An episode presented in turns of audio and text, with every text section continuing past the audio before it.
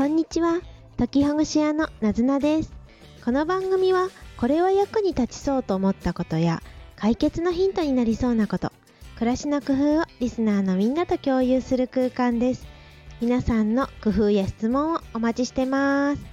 はい、いかがお過ごしでしょうか？まだまだ暑い日が続いていますよね。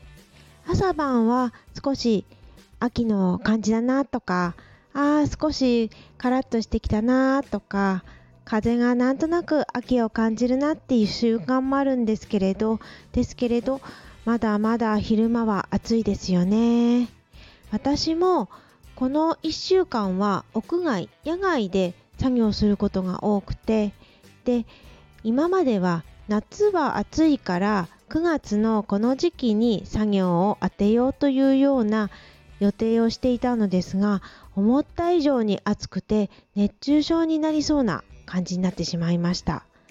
幸い休んで熱中症にはならなかったと思うのですけれどですが思っている以上にまだまだ暑いなというふうに感じています。私が住んでいるのは関東地方なのでもしかすると北海道や東北や他の地域の方だともうすでに涼しくなっているところもあるのかもしれないですがですけれどニュースなどを見ていると今年は暑いであるとかあのね猛暑日で一番遅い日が観測されたなんていうふうに言われているので本当に今年は特に暑いんだなというふうに思っています。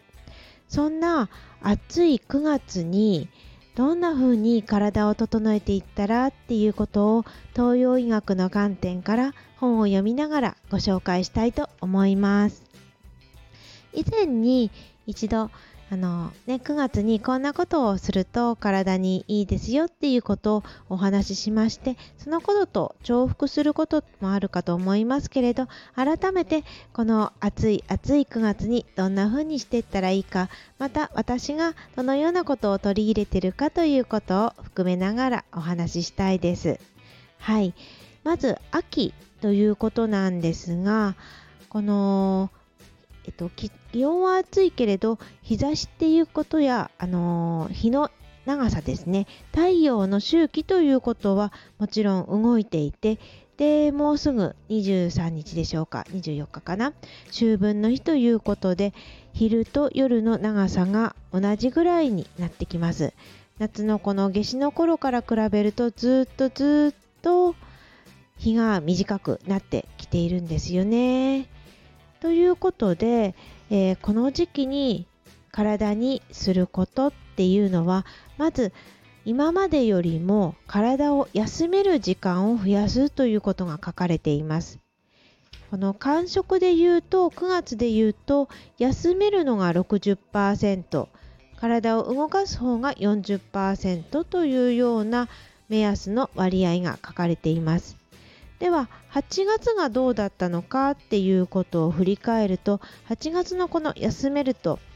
動かすの割合が50%ずつでした。休める動かすが50%ずつ。ではその前の7月はっていうことで見ると7月はもうマックスで動かすが80%休めるが20%というような割合でした。そこから比べると動かす40%休めるが60%ということでだいぶ休めるモードを多くしていくような時期なんだなというふうになっていきます。そしてこれが10月に入っていくとまたね1段階変わってきて10月っていうともう、えっと、あとね10日ぐらい経つと10月になりますね。9月の動かすが40%だったものが30 9月の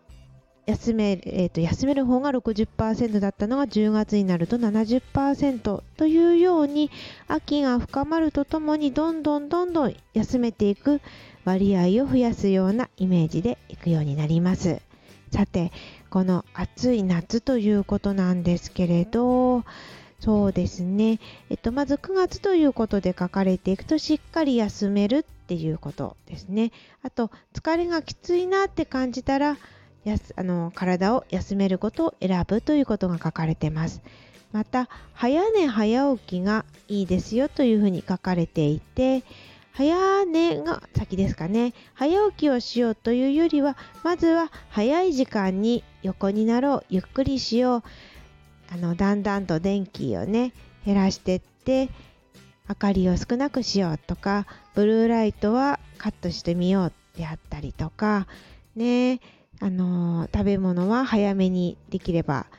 ね、食べよう夜は早めに食べようとかそんな工夫ができるんじゃないかなというふうに思いました。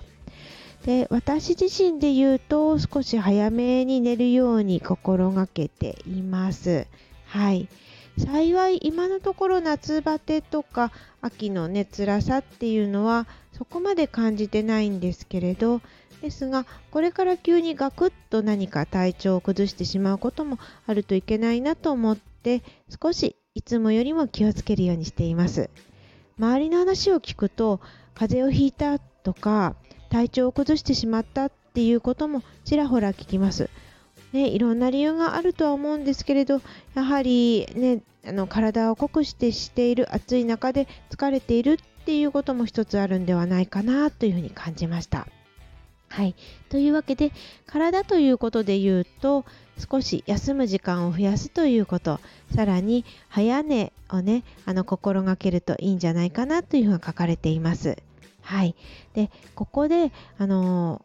もしあの早寝が得意じゃないって夜の方が活動できるっていう方もいらっしゃると思いますのでそれはご自身の体調だったりとか体質を見ながらやって取り入れたらいいんではないかなと思います。あまり得意であのなかったら早寝することが得意でなかったら無理して取り入れることもないのでですがその代わり休む時間はしっかり休むっていうような工夫をしてみるといいんではないかなと思います。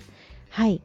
次に食材秋のおすすめの食材ということで言うとまずきのこきのこ類が書かれています。こちらは腸を整えて免疫力をアップする効果というふうに書かれていますね。はい。きのこはいろんなね料理ができますしそれほど効果が高いものではないので使えていいんじゃないかなって思います。私はシンプルに炒めるであるとかうどんに添えるであるとかあとは揚げ浸しのようなねこと揚げるまではいかないですけど炒めてそれで、えーと、つゆにつけておくっていうようなことをしたりしています。きのこは好きなのでとっても楽しいなと思ってます。はい。きのこ以外で言うと前回もご紹介したんですが白い食材がおすすめだそうです。こちらは乾燥対策や呼吸に効くということではある。あごめんなさい。間違えてしまいました。白い食材は体の内部の熱や肺の熱を冷ますという効果があるそうです。はい。で、えー、例えば白い食材は大根、レンコン、山芋、ゆり根、卵、牛乳、豆腐、豆乳、豚肉、イカ、蜂蜜などが書かれていますね。取り入れやすいものも多いんじゃないんでしょうか。今の時期ですとレンコンがスーパーマーケットなどでも売っていて私レンコン好きなのでレンコンいいなと思いましたまたは卵や牛乳豆腐っていったものは割と1年間を通じて入手しやすいですし今の時期なんかホテルなとか暑さが続くなっていう時にはこれらを使ってみるといいかもしれないなと思いました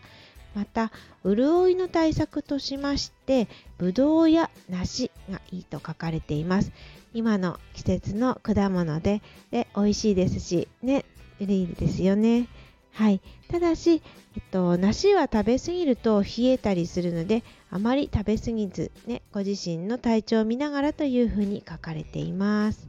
はい。ということで食べ物はきのこや白い食材。梨やぶどうがこの時期はいいですよということが書かれてます。はい。最後に休むことではなくって体を動かすっていうところをね、お伝えしようと思うんですが、これはねじるストレッチなどがいいですよというふうに本に書かれてますね。ねじるのは体をこうグリンとねじるようなもので書かれているものを紹介すると布団やベッドなどに横になってでえー、手をどちらかに片手をですね伸ばします。そして片手を伸ばしてその伸ばした手と反対の方に足を腰からこう曲げてですね足を膝を曲げた L 字の状態にして先ほどの手とは反対の方向にうんひねるっていうのかなねじるっていうんでしょうか。そんなストレッチを取り入れてみると良いと書かれています。はい、私もこのねじりのストレッチはとても好きでなんかね体がすごく気持ちよくなるんですけれどこれは呼吸に関連したような肺であるとかこのお腹周りのところのところですかね。その辺りのところをゆったりストレッチできるという効果があるそうです。とても暑い夏が続いていますが今度急にね寒くなるっていうこともありますから今のうちに体を整えておくといいんではないかなと思いました皆さんはどんなようなことをなさってますか？こちらのスタンド FM のところのねえっ、ー、とコメントでもいいですし TwitterX などでコメントをいただいてもとても嬉しいです。ぜひよろしくお願いします。はい。では、なずなでした。またお越しください。